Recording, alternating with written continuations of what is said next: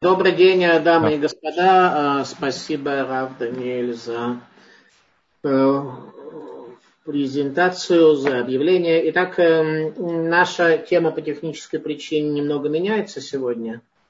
Она будет не теоретическим исследованием методом влияния на человека дурного побуждения, хотя об этом мы тоже поговорим немножко в конце. Иногда просто так случается, что актуалия не отталкивают э, то, что менее актуально. Сегодня э, у нас не только название, но и суть лекции благодаря одному из наших участников изменилась. И будет у нас э, не теоретическое исследование, а в высшей степени практическое ощущение.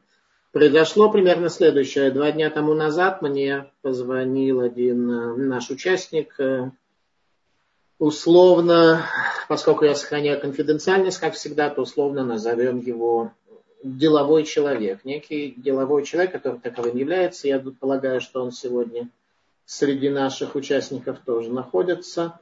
Но я, естественно, никаким образом его не, не э, буду идентифицировать. Короче говоря, этот молодой человек или среднего возраста, не знаю, э, некое лицо, которое мы будем в дальнейшем называть э, деловой человек, сказал следующее, что он Э, у нас э, на курсе, начиная практически с самого начала, и то, что он пропустил, он э, восстановил, прослушал. И, соответственно, когда у нас была не теория, а практика, то он не очень активно в этом принимал участие по причине того, что всегда человеку бороться со своим со своей природой и со своим, со своим подсознанием, со своим естеством э, очень тяжело. Один из происков дурного побуждения, он таковой, что дурное побуждение, в общем, не позволяет нам особенно рыться в себе, э, вызывая сомнения в нашей способности так поступить и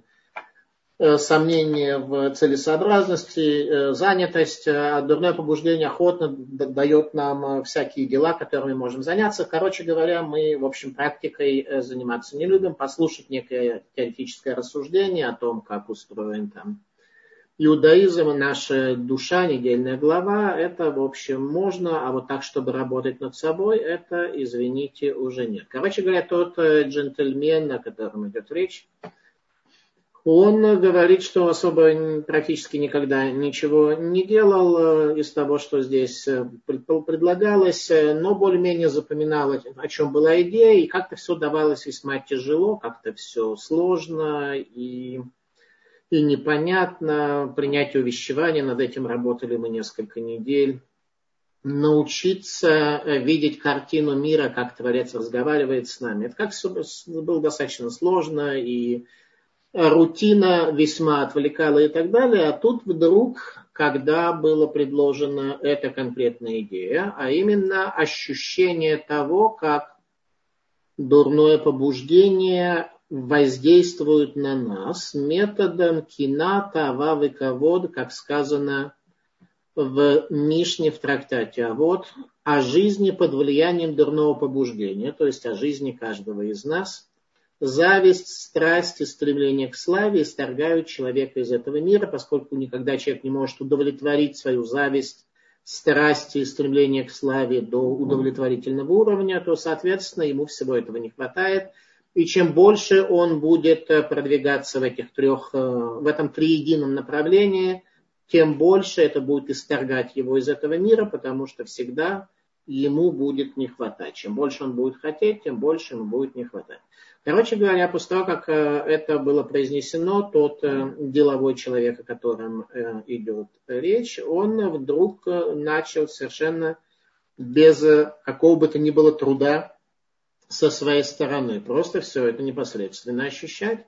Непосредственно ощущать. Очень простым способом. Это как раз сейчас теория. Да? Это не совсем. Я еще не сказал, что именно он мне сказал, пока у нас чисто теория. Именно теория следующая – что у нас не проистекает ни одного э, слова, ни одной мысли, ни одного действия, если бы за ними не стояла какая-то мотивация и ощущение э, того, что мы какие-то потребности реализуем посредством этого, э, соответственно, этой мысли, этого слова и этого действия.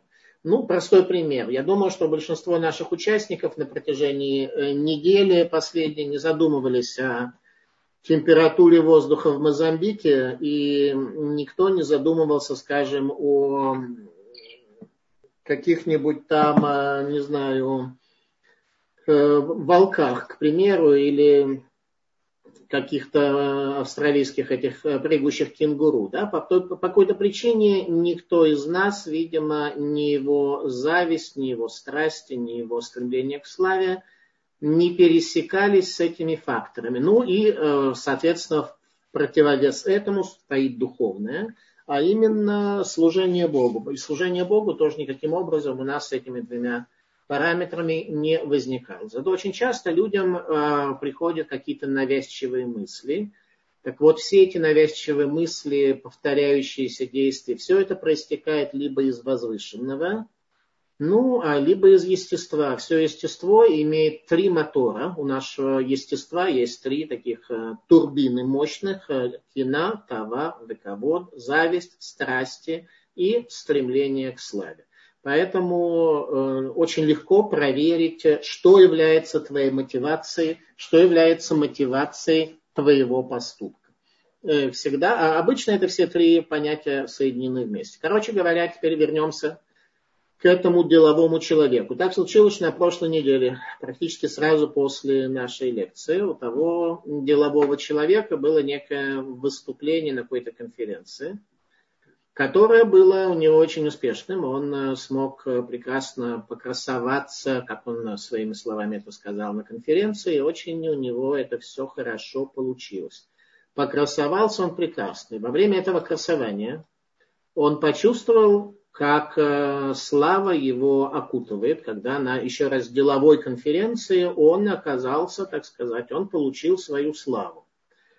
После этого он сказал что-то не очень удачное, точнее достаточно удачное, но известное многим из присутствующих. И тут он вдруг почувствовал, что слава начала от него уходить.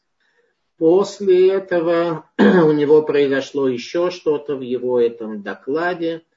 И тут он начал вдруг понимать, что вместо того, чтобы просто говорить по делу, это была деловая встреча, он начал э, что-то такое говорить. У него внутри происходит какой-то клубок всевозможных противоречий, неразрешенных. И этот клубок завивается все больше, больше и больше.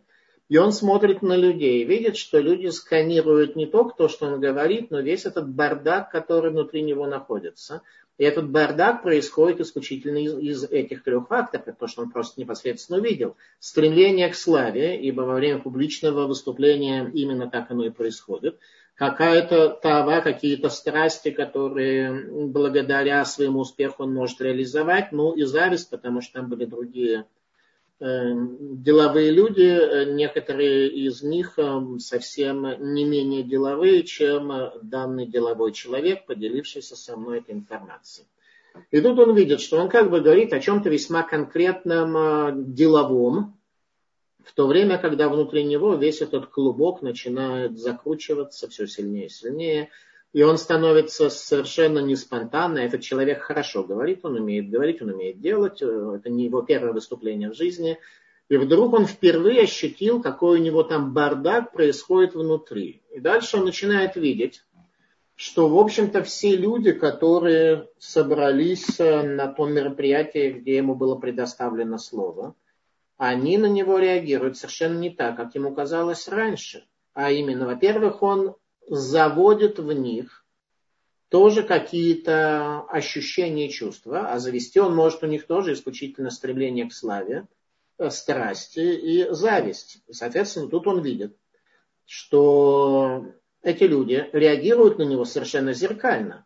Когда он, когда он упивался своей славой и когда все было у него прекрасно, то он видел, что эти люди ему завидовали и, соответственно, видели, что его успех выступления в определенной мере перечеркивает их собственные жизни, ну, частично. Когда же он э, вдруг э, внутри его выступления все стало послабее, то тогда он увидел, как наоборот люди стали довольны и их все это устраивает. Тут он увидел, что получается все как-то совершенно наоборот. Там, где он получает славу в своих глазах, там люди начинают его ненавидеть, потому что никто не хочет ему эту славу давать. Там собрались люди, которые выгрызают друг у друга деньги и, и славу, и, и все остальное. И совершенно они не были готовы на этой деловой встрече данному джентльмену отдать славу из-за того, что он умеет красиво говорить, имеет какие-то постижения в том вопросе, которым он занимается. То есть оказалось для него, во-первых, совершенно легко, в отличие от предыдущих наших задач, которые мы перед собой ставили, ему оказалось очень легко увидеть, как дурное побуждение на него влияет. Но самое главное, что он заметил, это было следующее. Он заметил такое, что если бы он выступал на этой презентации э, энергетически нейтрально, то есть если бы у него у самого не включились вот все эти стремление к славе и расстройство, когда у него пошло выступление не самым блестящим образом, и, соответственно, славу, слава его уменьшилась. Если бы всего этого клубка противоречий в нем не было, то он понял, что его бы люди выслушивали согласно сути того, что он говорит. Но тогда, когда у него все это в подсознании бурлит, то он невольно он зацепляет этим других людей, которые начинают относиться к нему уже не по сути его выступления, а по его всплескам э, эмоций. Он своим, э, своим эго э, умудрился зацепить этих людей. Для того, и, соответственно, пошло все совсем не в том направлении. Э, практическое ощущение. Итак, еще раз, для тех, кто у нас немножко задержался, э, да, некий человек, который был на прошлом уроке, отметил, что ему весьма легко было, весьма легко было тому человеку э, провести практическое занятие, которое мы предлагаем, концепция Мусара, это изменение себя, а не теоретическое, теоретическое изучение чего бы там э, ни было. Соответственно, методы мышления человека, они таковы, что до тех пор, пока мы не выходим за рамки своего естества, пока мы живем как вчера и третьего дня, нас продолжают раздражать, подпитывать, э, мешать или помогать наши старые архетипы бытия и, в конечном счете, три мотора, которые приложены к нашему подсознанию и, самое главное, к нашему естеству, кина, тава, руковод. Э, зависть, страсти и стремление к славе. Соответственно, получается у нас э, следующее, что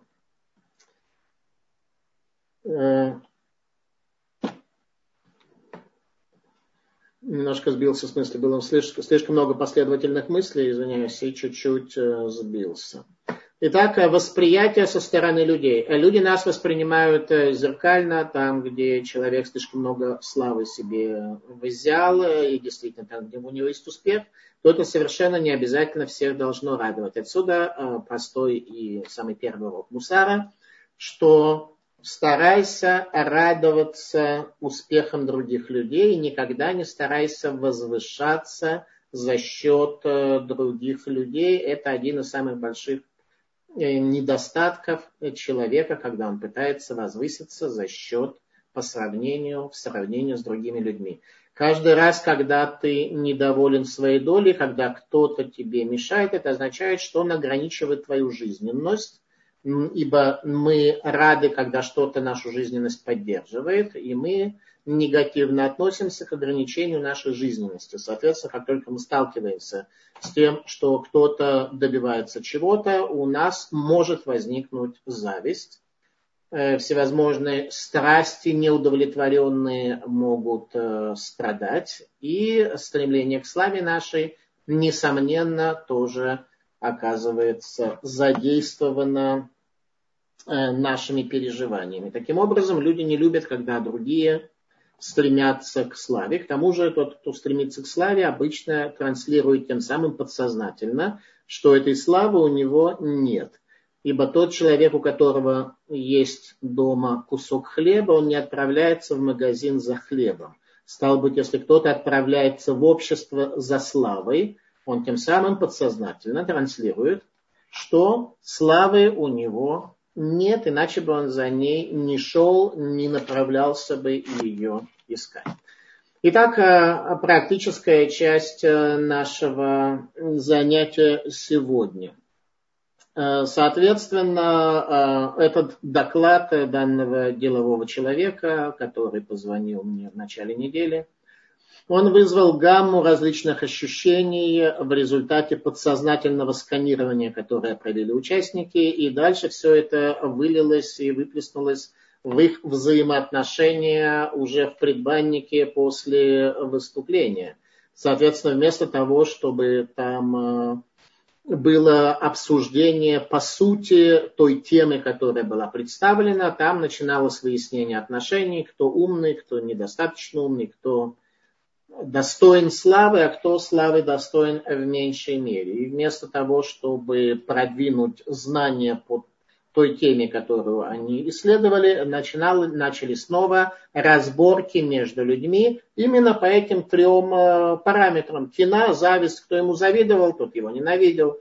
Э, Тавайс, он кому-то помешал там э, удовлетворить свои страсти. Ну, здесь страсти не очень, да, в этой тематике. Страсти обычно в других конфигурациях обсуждаются. Ну и кого, да, конечно, слава. Если оказалось, что там был кто-то, кто считал, что он в чем-то более крутой, чем выступающий, и этот выступающий вдруг нажал на какую-то его клавишу, то тому человеку все это сильно не понравилось. Таким образом, каждый из нас может иметь возможность наблюдать за тем, что у нас происходит в жизни.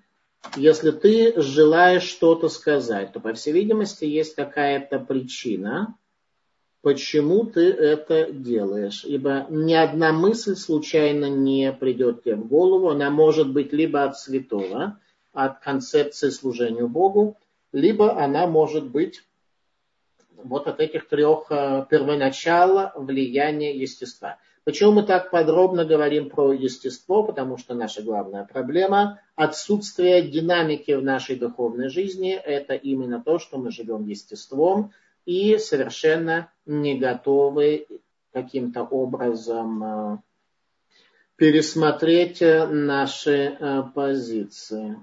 Не готовы. Это тяжело, это непонятно, мы не знаем, как это делать. И, соответственно, книга, которую мы изучаем, анализ души, она помогает нам немного лучше понять, э, что такое наше естество. И сейчас я зачитаю вам один параграф из этой книги. Вот вы его видите вместе со мной, насколько я понимаю. Параграф из анализа души.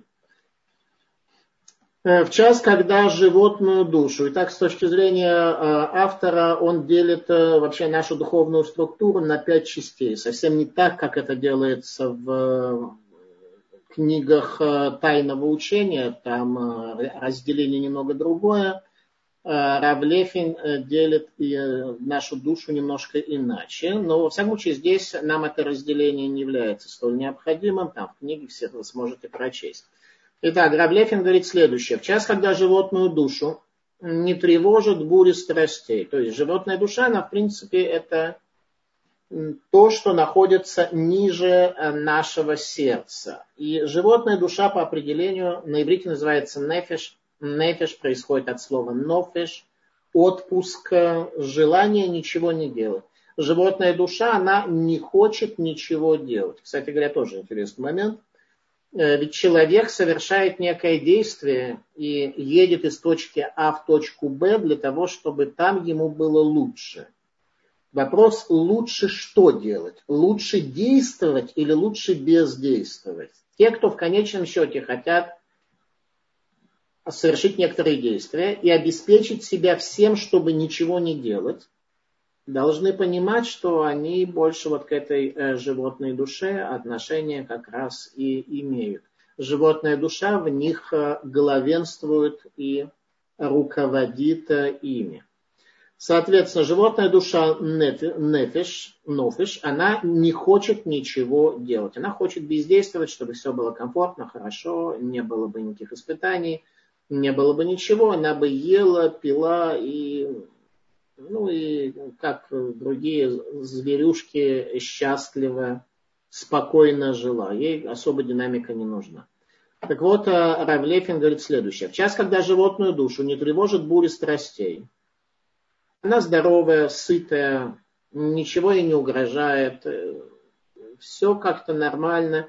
Не включаются вот эти кина, тававы, ковод, зависть, страсти, стремление к славе. Страсти удовлетворены, новых, новые пока не возникли. Только что конфету съел, а вторая пока, вторую пока еще не хочет, еще привкус сладости остался, он не хочет.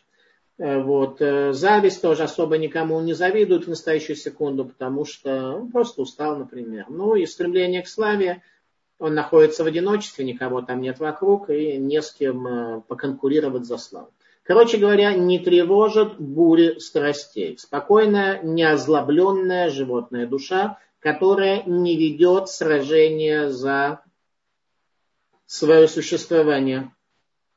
А страдания не причиняют ей боль. Она пребывает в состоянии беспорядочного чередования мыслей, называемом ленью. Обратите внимание, животная душа, она, во-первых, посмотрите, она связана с нашим мышлением. И она пребывает в состоянии беспорядочного чередования мыслей. Одно сменяет другое, ничто не затрагивает, она лениво существует, эта душа. И это происходит с ней спонтанно и не требует от нее никаких усилий.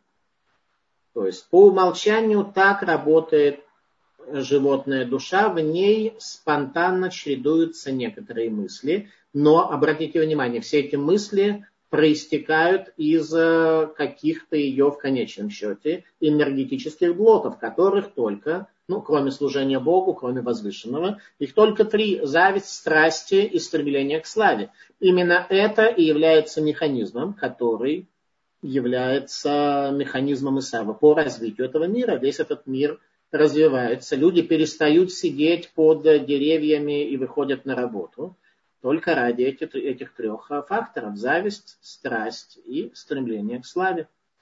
Соответственно, мыслящая душа мыслящая душа – это самая высокая душа, которая существует у человека. Именно она животную душу должна спасти от ее состояния и э, должна позаботиться о ней. Мыслящая душа должна в том числе позаботиться о своей животной душе.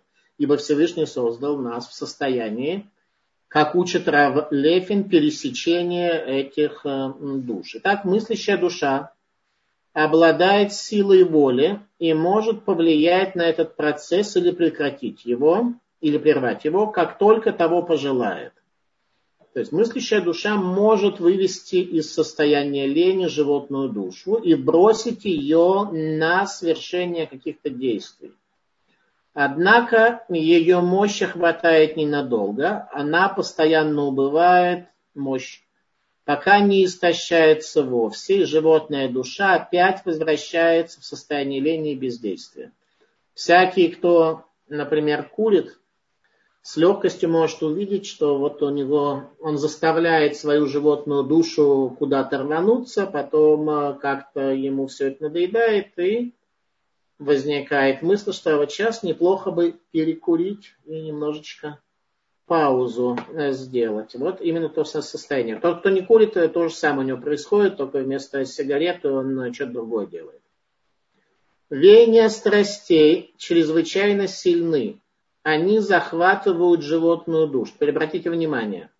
В отличие от э, мыслящей души, которая может лишь ненадолго заставить животную душу что-то делать, веяния страстей, они чрезвычайно сильны, намного сильнее, чем мышление человека. Они захватывают животную душу, кружат ее, как вихрь опавший лист. И процесс беспорядочного чередования мыслей прерывается после их легчайшего дуновения. То есть легчайшее дуновение страстей, и животная душа уже рванула вперед. Вывести животную душу из состояния лени мыслящей душе намного легче, чем подчинить даже совсем незначительное веяние страсти.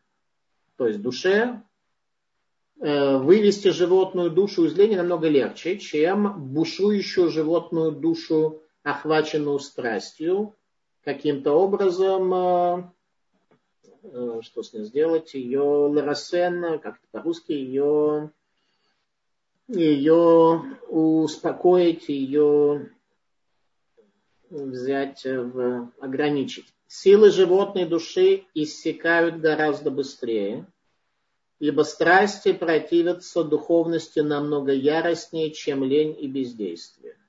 Итак, охваченная животная, животная душа страстями, теперь обратите внимание, что говорит Равлефин, что страсти, они охватывают только животную душу. Мышление, оно не захлестнуто страстью. Соответственно, мышление наше помогает нам бороться в такой ситуации. Хотя оно намного слабее, и подтверждение тому, что люди очень часто считают правильным одно, однако делают совершенно другое. И возникает вопрос, откуда эта энергетика, почему они считают правильным одно, делают все-таки другое, потому что их желания, их страсти, их пересиливают, оказываются намного сильнее и существеннее. Поэтому, если бы страсти и несчастья постоянно и неизменно воздействовали на животную душу, то доброе побуждение не смогло бы пересилить даже их самые незначительные влияния. Но поскольку они сохраняют силу на протяжении ограниченного времени, мыслящая душа может их подчинить, когда они слабы и непродолжительны. Необходимо лишь покинуть место, где они пробуждаются. Итак, речь идет о книге анализ души, которая показывает нам, какие у нас есть механизмы, которые, какие у нас есть силы. То есть для того, чтобы э, мы э, смогли в той или иной э, степени воспользоваться какими-то силами души, нужно в первую очередь узнать о том, что это за силы, как, какова структура нашей души. И здесь Рав, Рав Мендельдефин сделал очень много. Те, кто хотят это, люди спрашивали, где это в бумажном варианте существует. Сейчас мы с вами увидим э, сайт Толдот.ру. Посмотрите, Толдот.ру. Здесь есть книжный магазин. Все, все эти книги находятся на самом деле на сайте. Есть книжный магазин здесь и по особой акции здесь можно приобрести книги Мусара и многие другие книги. Вот, обратите внимание, соответственно. Вот, сокровищница Мусара. Все то, тома Мусара за 449 шекелей. Семь томов Мусара и различные книги Мусара по, в отдельности. Э, это первая часть, у нас дальше есть вторая часть. Пока э, после первой части я бы хотел э, вопросы, если такие есть, поговорим немножко об этом более практично. Значит, еще раз давайте я подведу. Пока у, у кого есть вопросы, нажмите там на лапки, чтобы можно было вопрос задать.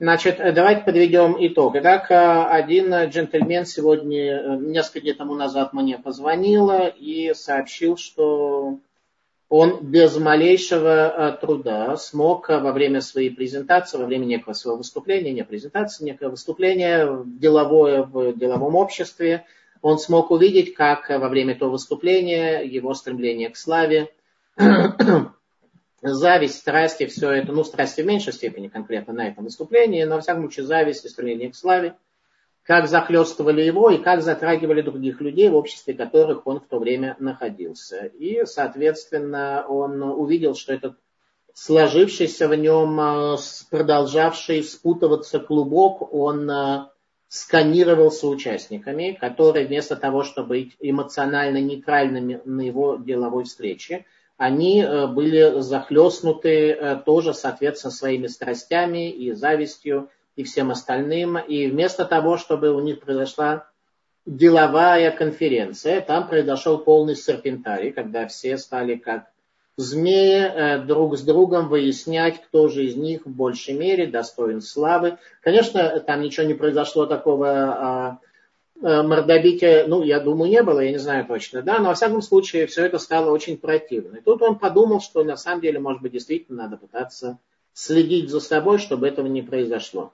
Общая идея э, следующая, что э, сказано у нас в книгах Тайного учения «Соф маасеба махшават хила» завершение в деянии, а в мысли начала. Соответственно, любое деяние, которое осуществляется в мире, оно, несомненно, является ответом на какую-то потребность, на какой-то запрос – и мысль была в начале. Мысль возникает только тогда, когда какая-то наша структура хочет завершенности и большего комфорта, чем было э, прежде. А это возможно, либо если человек служит Богу, и тогда это возвышенно, либо это возможно, если человек преследует э, зависть, страсти и стремление к славе. Больше вариантов не существует. Если там есть какие-то вопросы, я подвел вкратце итог. Э, да, еще пока мы, пока мы ждем, э, кто, кто, пожалуйста, если какие-то вопросы, замечания, предложения, э, пожалуйста, я буду очень рад вас услышать, потому что цель наших занятий это не мои монологи и не времяпрепровождение. Чем мы здесь точно не занимаемся, это времяпрепровождение. Мы хотим добиться какого-то улучшения оздоровления своей психики, а не провести время, час-полтора часа здесь э, что-то э, поделать. А в связи с этим я вспомнил э, историю, которая произошла у великого учителя Мусара Саба из Навардака. Когда он во время гражданской войны ездил с места на место, то встретил там по дороге, у него было во время гражданской войны было несколько десятков ешив на территории черты оседлости. Украина, Белоруссия в основном. И, соответственно, Саба из Навардака, остановившись где-то в,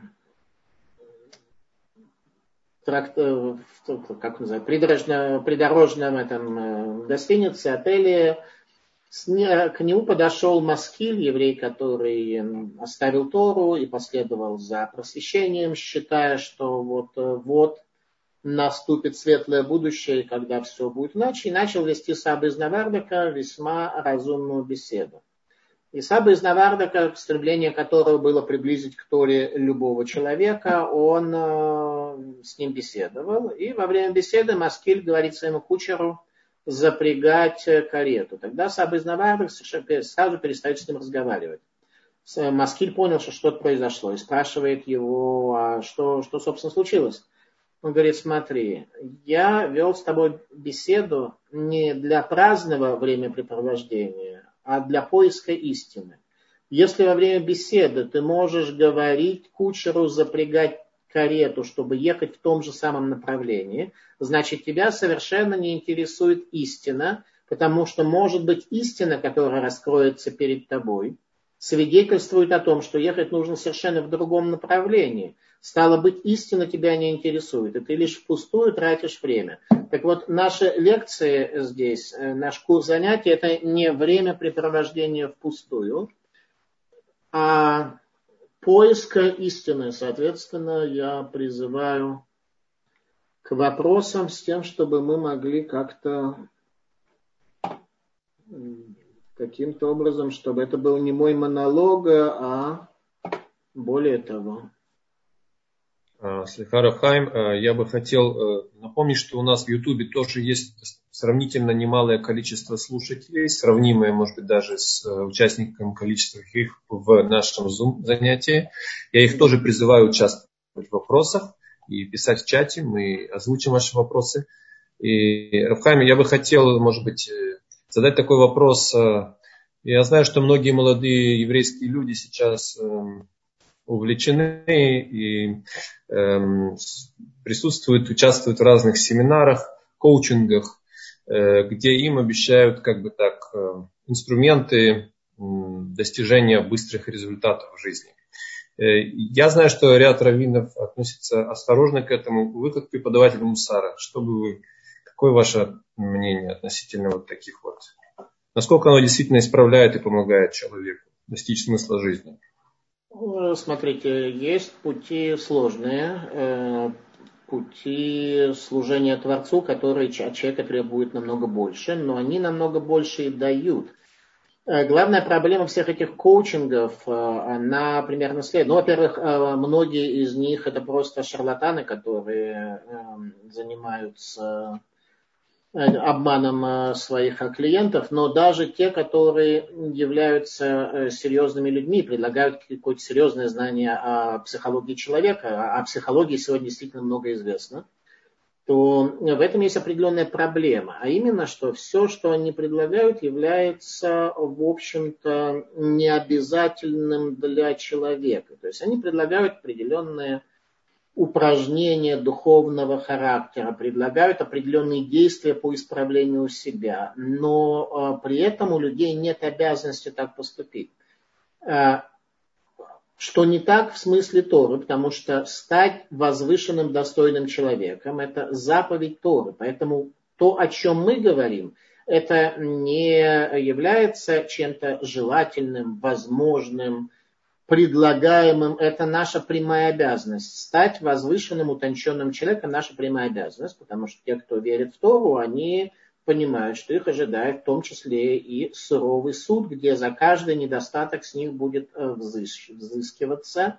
И, соответственно, это наша обязанность. Там, где человек что-то обязан, и не по отношению к самому себе, а по отношению к Богу, там у него возникнет больше энергии, больше сил, плюс общество единомышленников, в котором он находится, оно поможет ему прийти к каким-то достижениям и изменениям.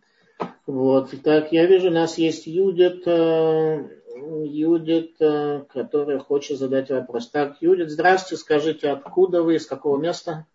Добрый вечер. А, я из Амстердама. Я из Амстердама. Я помню, да, вы уже были в Амстердаме. Очень, да. красивый, очень красивый город. Я в нем был несколько раз. И даже проводил да. экскурсию для раввинов Восточной Европы.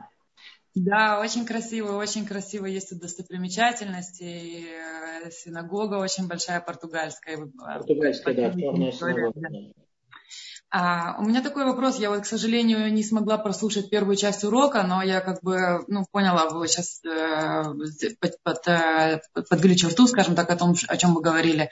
И у меня такой вот вопрос. Я знаю, что мусар – это э, непрерывная работа над собой, и э, как бы э, э, что бы мы могли посоветовать человеку, допустим, который как бы хочет работать над собой, но, э, скажем так, ну, где это где эта черта, скажем так, насколько можно работать над собой, чтобы найти какое-то чувство удовлетворения, потому что, скажем так, э, э, мне кажется, не у каждого хватит духа, потому что работа над собой это э, подчеркивает какое-то несовершенство в себе, что очень тяжело конфронтировать в какой-то степени.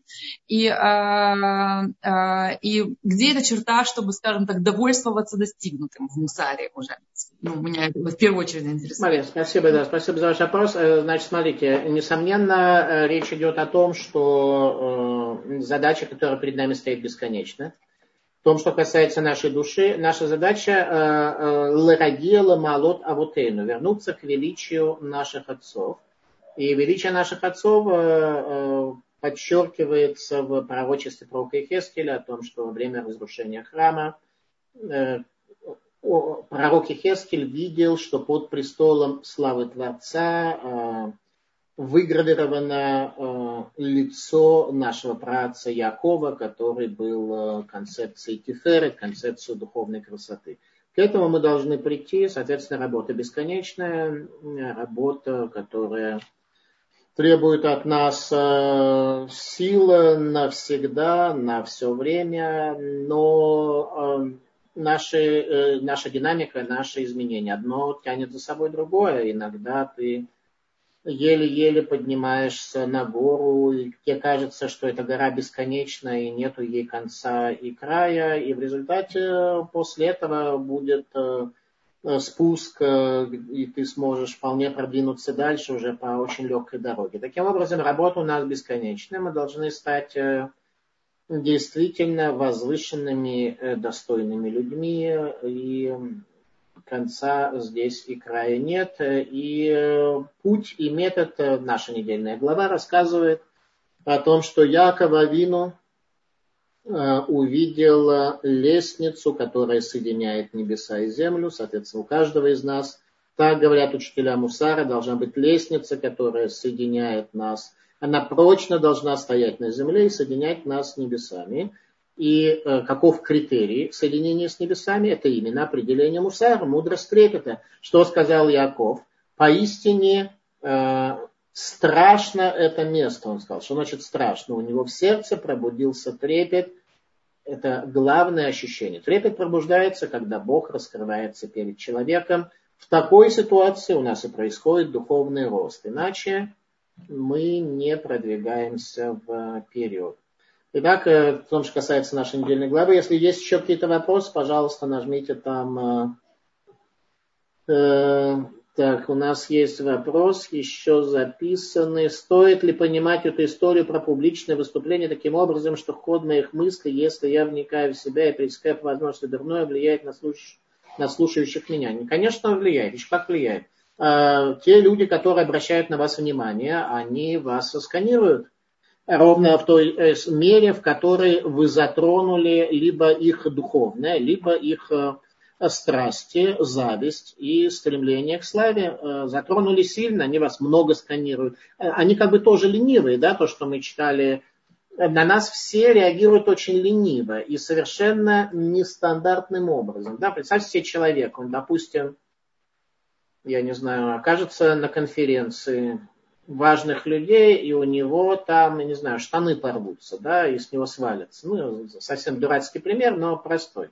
Ему покажется, что мир закончил для него существование, что это конец, вообще конец всего. А как на это отреагируют другие? Им будет что рассказать своим женам э, после этого мероприятия, что там был один клиент, у которого штаны порвались. Им будет так смешно, и они вместо ненависти или еще чего-то наоборот, будут только развлекаться. Поэтому люди, которые нас сканируют, они смотрят на нас совершенно обратным способом. И там, где они видят нашу зависть, они негативно к нам относятся. Где видят наше стремление к славе, они э, негативно относятся. Видят нашу страсть, относятся негативно. А вот там, где они видят наше величие, там, где они видят наше стремление, наше служение Богу, наше э, желание э, без каких бы то ни было интересов для себя э, сделать добро, вот там мы получаем истинное э, уважение с их стороны. И более того, там мы пробуждаем в них трепет перед небесами. Ибо каждый раз, когда мы видим возвышенность человека, мы, это пробуждает нас трепет перед небесами. Э, э, человек создан по образу Бога, и об этом э, было сказано нашими мудрецами, что, что это означает. Что славу Творца в первую очередь может раскрыть именно человек, возвышенный человек. Не моря, не океаны, не красивые горы, которые создал Творец в этом мире, а именно человек, когда духовное воцаряется над материальным в нем. Вот такой человек действительно достоин уважения, к нему соответственно относится. Поэтому каждый, наша недельная глава об этом говорит, каждый должен иметь лестницу, которая будет соединять его с небесами, а концепция, критерий соединения с небесами – это трепет перед небесами, когда человек, когда сердце человека трепещет перед небесами. Соответственно, еще интересный, э, не интересный, точнее, а, ну, очень интересный, но главное, очень важный урок Мусара, когда Яков Авину заночевал еще до того, как он увидел эту лестницу во сне. Когда он заночевал, то было реальное опасение того, что хищные звери могут его э, порвать. Что он делает? Он берет камни и строит крепость вокруг своей головы. И возникает вопрос, может ли каменное ограждение невысокое вокруг головы спасти человека от хищных зверей. Отсюда Яков Авин учит нас концепцию упования, что на самом деле в этом мире ничто не может произойти без разрешения Всевышнего, без воли Всевышнего. Ни добро мы не получим без воли Всевышнего, ни зло мы не получим без воли Всевышнего. Ничего произойти такого с нами не может.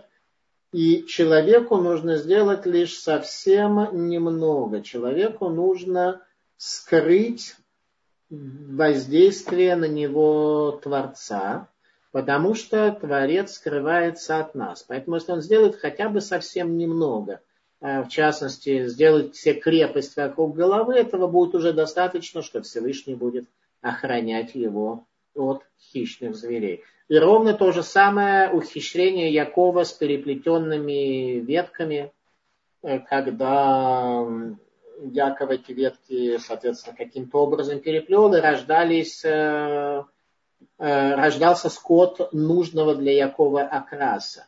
Людям кажется, что речь идет о том, что Яков посредством этих ветвей, как они были там сплетены, мог повлиять на окрас животных. Ответ нет, это совершенно не так. И доказательство тому приводит Саба из Навардах, великий учитель Мусара. Доказательство тому в том, что Лаван постоянно проверял, что там Яков делает с этими зверьми.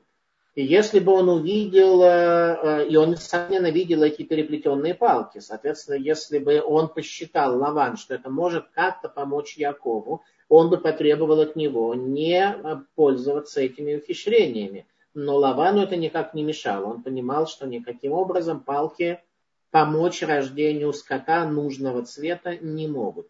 Возникает вопрос, зачем Яков вообще это сделал. Ну и, соответственно, Саба из Навардака дает ответ, что сделал это Яков для того, чтобы хоть какое-то действие предпринять, чтобы оно стало сосудом для реализации света Творца.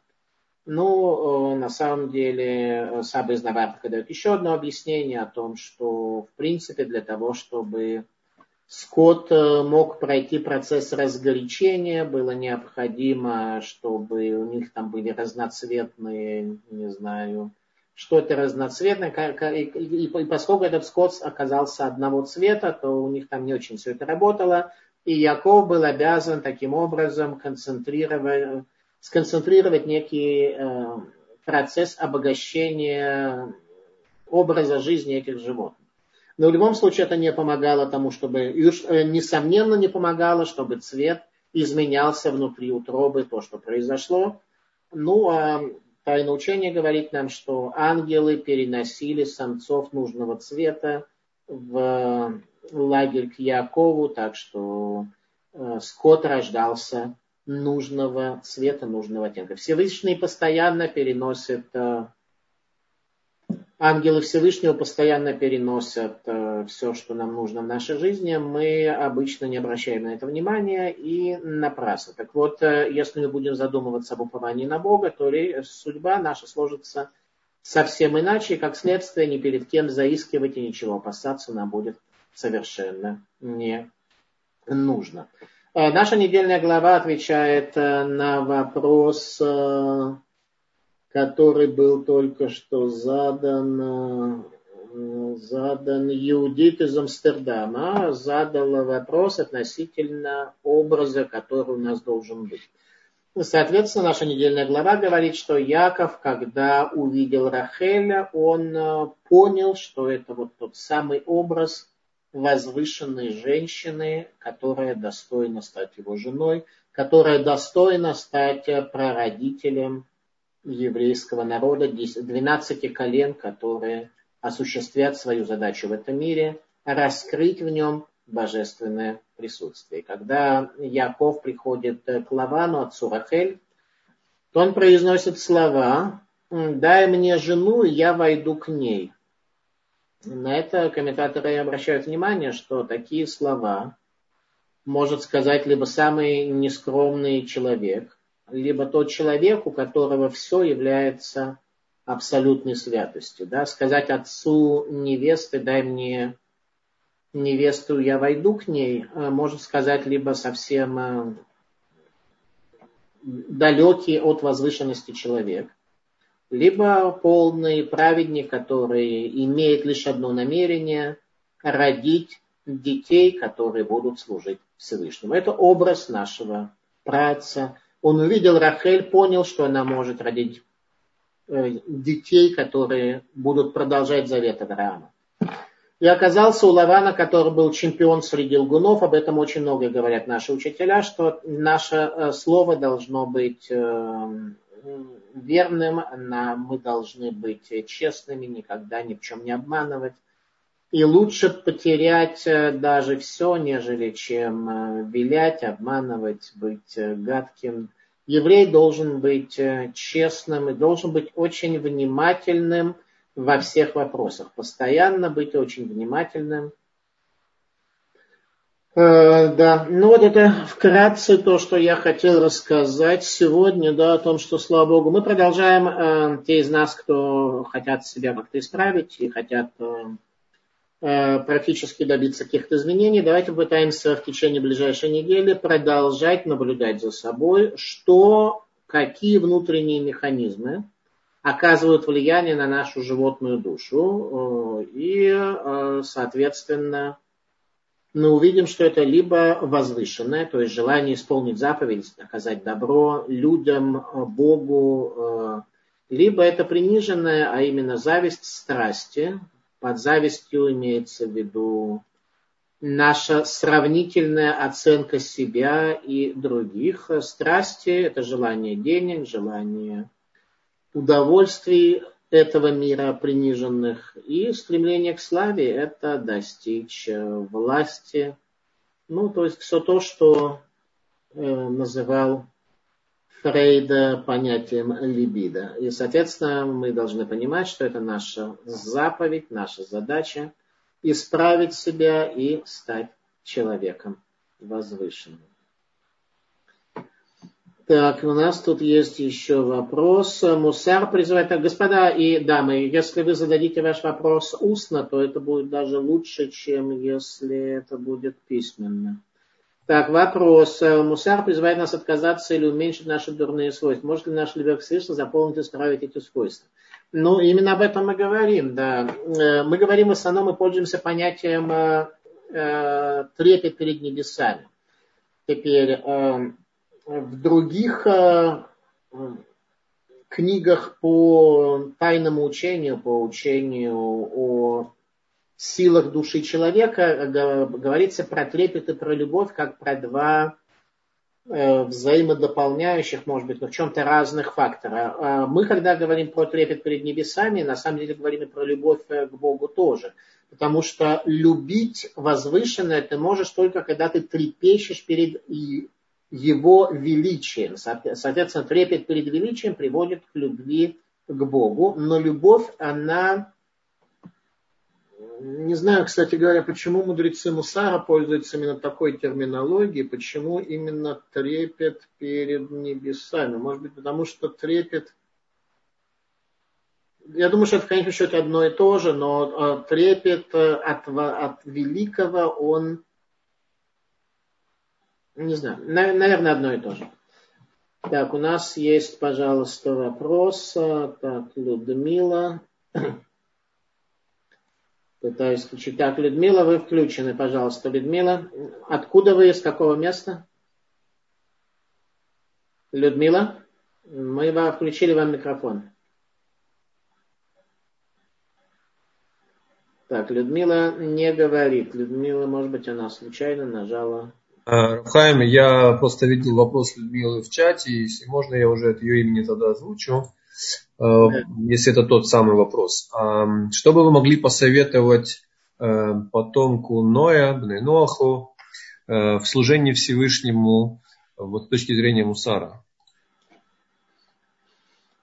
Смотрите, потомки Ноха, они тоже должны быть э, духовными людьми, потомки Ноха должны отказаться от идолопоклонства, стало быть, прийти к единому Богу и, соответственно, я не знаю, как без изучения Мусара потомки Ноха могут э, прийти к э, отказу от идолопоклонства. Э, ведь до, если человек допускает наличие случайности, например, в этом мире, если он не видит в этом мире единства и гармонии, то в определенном аспекте это идолопоклонство. То есть, если мы считаем, что случайности и разные силы оказывают влияние на этот мир и на судьбу каждого из нас, то мы не видим единого Бога. И, соответственно, потомки Ноха, несомненно, тоже для веры в единого Бога. И Тору хорошо знать э, каждую недельную главу близко к тексту и многое-многое другое. То есть я не, вижу, как сегодня... Ну, в Бнейнох, они, насколько я этой темой никогда не занимался, но я понимаю, что... Ну, почти никогда. Я понимаю, что Бнейнох, несомненно, должны глубоко знать э, Тору и, в общем, э, в том числе и что-то соблюдать добровольно, да, в частности, некошерная пища, она не запрещена Бнейнохом, но она оказывает негативное воздействие. Увидеть единство Бога, при этом принимая некошерную пищу, будет э, намного тяжелее, чем воздержаться от этого.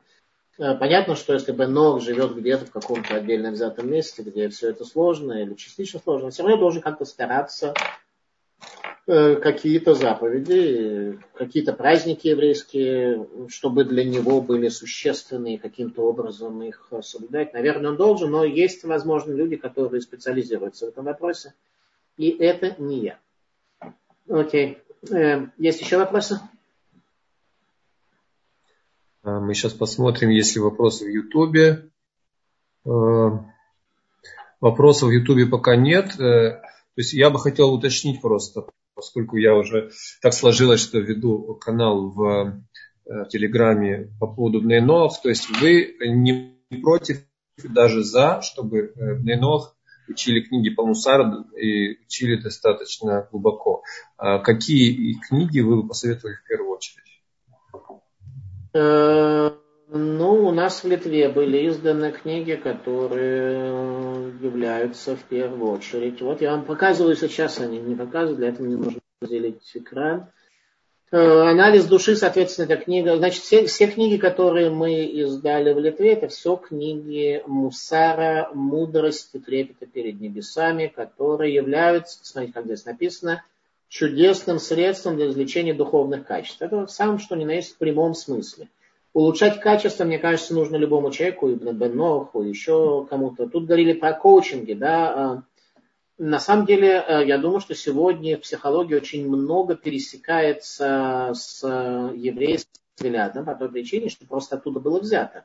Э, Фрейда, который начал э, подобного рода деятельность, он был евреем и происходил из религиозной семьи. Он очень много, он был знаком с текстами, ну, не очень хорошо, может быть, но, во всяком случае, эту концепцию, поскольку к этому он был предрасположен, он явно э, взял оттуда. Вот наша книга «Анализ души», которую очень рекомендую. Все они, их можно либо читать в э, интернете, э, на сайте Толдот.ру, либо приобрести, там же есть книжный магазин Толдот.ру.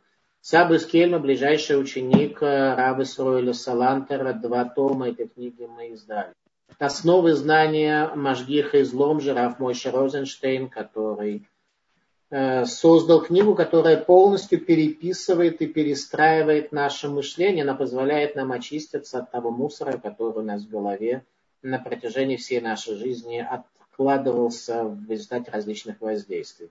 Свет Израиля – это самая первая попытка разъяснения концепции учения Мусар, которая возникла в результате противостояния учению Мусара в Ковна и э, Ковна – это Каунас, когда столица Литвы, Э, Ковна, Каунас является столицей Мусара и также столицей противостояния Мусару. Соответственно, для того, чтобы разъяснить концепцию Мусара, э, Рава Ицхак Блазер, который 16 лет был раввином Петербурга, Российской империи, написал книгу, в которой дал разъяснение того, что это такое, что Мусар не является некой сектой, которая захватывает э, мышление людей, а является мудростью трепета, учением, которое основано на всех еврейских книгах э, прежних поколений, которое концентрирует раскрытие Бога перед человеком. Мусар Ешива Слободка – это последняя Хеврон, последняя книга, которая вышла, но из-за короны пока еще находится на складе в Литве. Совершенная мера, Виленский Гаон. Уроки знания. Главная теоретическая, наверное, часть действительно уроки знания. Однажды в Литву приехал родственник автора книги. Э, это книга «Уроки знания. Тайны учения Шивы Тельз». Тельз – маленький э, городок в Ешиве, в Литве, извиняюсь. Там находилась великая Ешива Тельз. Ее главой был Марариль Блох. И, короче говоря, как-то приехал э, к нам в Литву его родственник, которого я пригласил дать урок Мусара для моих учеников э, в Вильне. И он сказал следующее, что в Ешиве Тельс уроки Мусара назывались уроки знания. Я его прервал и сказал, вы знаете, если бы он сейчас э, распрощался и ушел, то с моей точки зрения он уже дал вот этой одной фразы, которую он произнес, он дал полноценный урок, что мусар это и есть уроки знания. Те, те уроки, которые перестраивают твое знание, делают тебя другим человеком. Знание на иврите это дат, это объединение. Это объединение, видите, шурей дат, вот оно здесь написано. Это объединение, зна, объединение в тебе сил души, объединение твоих представлений, объединение мышления и чувств. Это множество, множество различных факторов. Так вот, тайна учения Шевительс, которая с моей точки зрения, в высшей степени доступно для мыслящих людей сегодня. Все это можно приобрести одним махом или, ну, и анализ души, книга, которую мы начали сегодня, начали изучать в курсе, в данном курсе, который перед нами есть. Ну вот, вкратце такая э, так, задан был вопрос. Я из Литвы. Я на протяжении более 10 лет был главным раввином Литвы. Уже пять лет, как э, я не там нахожусь, да. Уже пять лет не там. А, пожалуйста, есть еще какие-то вопросы? А, пока мы не видим вопросов, пожалуйста, наши участники задавайте сейчас. Я лишь напомнил, пока кто-то раздумывает, у нас э, следующие уроки в связи с ближайшими важными актуальными еврейскими датами, а именно пост 10 Тевета и приближающаяся Ханука, э, частично и в какой-то мере будут посвящены этим темам.